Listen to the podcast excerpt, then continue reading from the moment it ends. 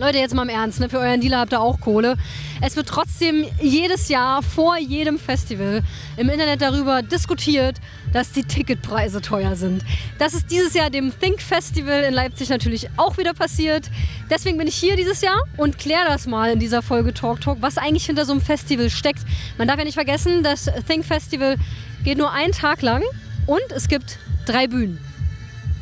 Dafür treffe ich Martin. Zum Interview geht's gleich. Vorher vielleicht noch so ein, zwei Fakten übers Think. Findet jedes Jahr statt am Kospudner See. Dieses Jahr schon zum zwölften Mal und die Leipziger Volkszeitung, die schreibt, es sind mehr als 5000 Gäste da. Zum Booking, gerade spielt Sven Feth, Penport kommt noch. Und wenn man jetzt die Residence aus der Distillery in Leipzig nicht dazu zählt und auch nicht die Stage, dann sind immer noch hier über 30 Musiker. So, jetzt zu den Insights mit Martin vom Think. Talk Talk der Interview-Podcast von Frofro. Hallo. Ich freue mich, dass ich wieder hier bin auf dem Think 2019. Du gehörst zum Orga-Team, machst so ein bisschen alles hier. Deswegen gleich mal meine Einstiegsfrage. Wie leid bist du die Frage über die Preise der Tickets? Sehr leid. Wie viel war es denn dieses Jahr? Äh, na, es gab drei. Es gab drei Phasen, Early Bird, den regulären Preis und dann Tageskasse. Äh, Early Bird 29,90, ähm, die regulären kamen 39,90 und die äh, Tageskasse 50 glatt. Ja. Plus Gebühren, aber die. Ja, gut. Ja. Dafür könnt ihr nichts, das macht der Shop. Ne? Genau. genau. Jetzt muss man ja sagen, wenn man übers Think läuft, das fühlt sich eigentlich an wie ein großes Festival. Du hast drei Bühnen, es ist ein ziemlich großes Gelände. Trotzdem gibt es immer wieder diese Diskussion in sozialen Netzwerken oder man hört es auch von Leuten, die dann mal sagen, oh, das Think ist so teuer geworden. Wie, Inwieweit kannst du das verstehen? Also ich verstehe es, aber eigentlich auch manchmal nicht. Es ist schwer zu beschreiben, so, ne? weil wir relativ lange Jahre sehr konstant waren mit, mit dem Preis äh, und jetzt in diesem Jahr eine etwas größere Erhöhung hatten. Also wir waren, ich weiß jetzt nicht mit den Zahlen nicht mehr ganz so genau, aber wir waren... Ich glaube so um die 10 Nein, nein, nein, 10 Euro nicht. Also so heftig ist es nicht geworden. Wir waren die letzten Jahre relativ konstant im Preis. Wir hatten mal zwischendrin eine Erhöhung von 1, 2 Euro, glaube ich. Ähm, und jetzt dieses Jahr hatten wir eine Erhöhung von 5 Euro. Ähm, genau, also 10 Euro waren es nicht, es war eine Erhöhung von 5 Euro. Und ich weiß, dass 5 Euro für, äh, das, ist halt Geld, das ist für viele viel Geld.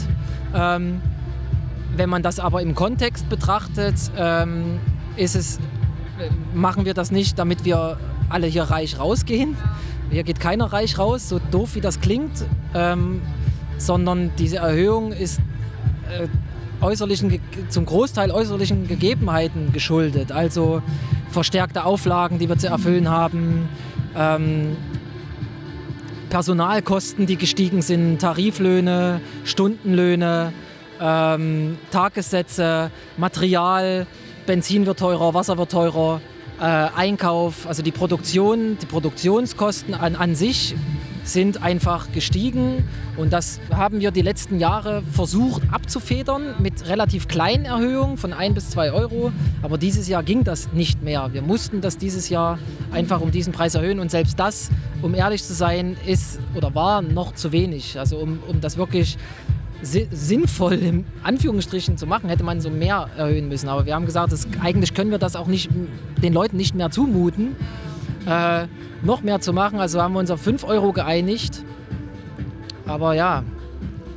Aber wie kommt denn das? Ist das so generell das Problem, dass einfach das Leben teurer wird? Oder sind das bestimmte Posten, die die größten Geldfresser sind? Naja, es sind halt viele Posten. Ne? In so einer Produktion gibt es halt viele äh, Posten, die man äh, abfrühstücken muss. Es gibt unetliche äh, Gewerke, die hier mitarbeiten. Und äh, sobald irgendwo ein Preis äh, sich ändert, ein Einkaufspreis sich ändert für die Gewerke, was weiß ich, zum Beispiel Benzin oder Material, dann legen die das um. Und das kommt dann natürlich bei uns an und irgendwann können wir das nicht mehr deckeln. Also irgendwann können wir, müssen, müssen wir das auch auf den umlegen, sprich auf den Besucher umlegen. So. Und äh, trotzdem Natürlich kostet dann ein Tagesticket mehr, logisch, äh, als jetzt ein Early Bird Ticket. Und äh, deswegen verstehe ich manchmal die Diskussion nicht, warum dann Leute sagen, ja, das ist aber so teuer, die Tageskasse, oder ja, das, äh, das, das Ticket hier dieses Jahr 39 Euro ist halt so teuer. Äh, weil es ja immer noch die Möglichkeit gibt, sich für 29 Ticket, äh, Euro ein Ticket zu kaufen, mit dem man genau dasselbe geboten bekommt wie mit den anderen äh, Ticketpreisen. Man muss sich nur festlegen. Ja, man muss sich halt nur festlegen. Ist ja auch für uns wichtig zu planen. Aber, aber was ist denn der teuerste Posten? Ist es die Location? Ist es das Booking? Die Leute? Kann man nicht so sagen. Das kann man wirklich nicht so sagen. Das Booking nimmt einen sehr großen Teil ein. Die Bookingkosten, weil es ja nicht nur die reinen DJ-Gagen sind, die äh, damit verbunden sind, jetzt, ohne jetzt zu sagen, was das kostet, aber ne, das, die Bookingkosten sind halt, äh, sind halt eine, eine Kostennote, weil die DJs, die müssen hier irgendwie herkommen. Also die brauchen einen Flug, ein Zugticket und das brauchen die auch wieder zurück und die brauchen ein Hotelzimmer und, Und Essen. äh, Essen und Trinken und Fahrer, die die fahren und die entsprechenden Autos dazu. Weil es gibt einfach, muss man so sagen, es gibt einfach Künstler, die fahren halt nicht mit meinem VW rum, sondern die wollen halt ein anderes Auto haben und auch das Auto muss ich organisieren und muss das bezahlen und äh, entsprechend versichern, au- auch wenn man es mieten kann, aber es sind halt einfach Kosten und das, deswegen ist das Booking, die, die, die Gagen halt ein Posten, das was drumherum ist, um diese Gagen ist halt auch noch ein Posten. Natürlich die ganzen Aufbauten, die Bühne kostet Geld, die Leute, die das aufbauen, äh, kostet Geld, äh, die Verpflegung für die Crew kostet Geld, die Crew, die am Veranstaltungstag hier ist, möchte ja auch irgendwie, äh, möchte ja auch eine, äh, ein, ein, ein bisschen was verdienen. Ja? Und das sind ja hier allein Barleute, z- drei, knapp 300, also 250, 300 Barleute, in Schichten natürlich, ja. Ähm, Das heißt, die Mitarbeiter haben am Ende tatsächlich auch was davon, dass das Ticket Geld kostet, ja? also ich hoffe, ja, also ich, ich hoffe. Zahlt ihr normale Löhne? Ich bin jetzt leider nicht von der Personal- und Finanzabteilung, aber die Securities werden alle nach Tarif bezahlt. Unsere Barleute, ich weiß jetzt nicht, was sie an Stundenlohn kriegen. Das ist ja öffentlich, kann man ja nachlesen. Roundabout 11, 12 Euro oder so, Stundenlohn plus Mindestlohn mindestens. Äh, ja, ja, ja. Äh, plus Gästeliste, äh, plus Trinkgeld aufteilen. So, ne? Und dann äh, üblicher Festival-Tagessatz für Leute, die ja mitarbeiten pro Aber ich habe gehört, dass viele, ihr habt ja auch immer so ein Baucamp vorher. Ne, darüber haben wir uns ja auch schon mal unterhalten, als wir ein Radiointerview gemacht haben. Und da sind ja trotz alledem noch Leute, die machen das ja so mehr oder weniger ehrenamtlich, oder? Ja, wir arbeiten alle noch drüber hinaus ehrenamtlich.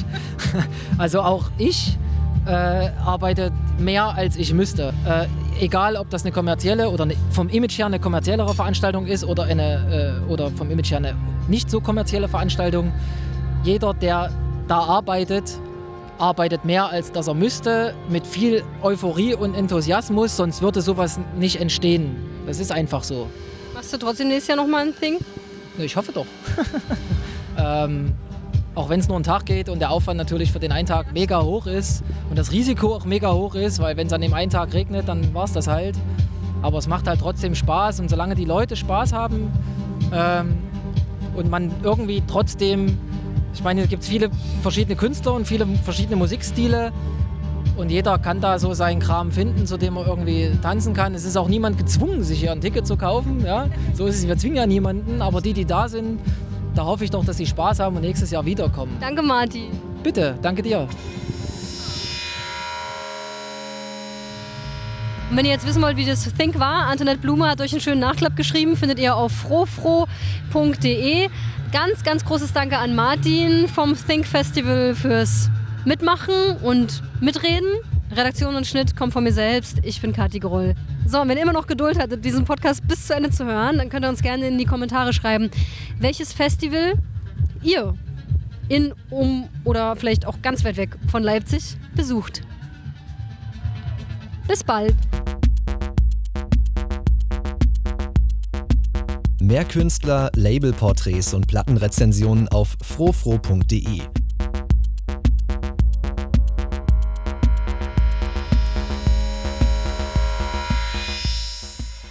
We like electronic music.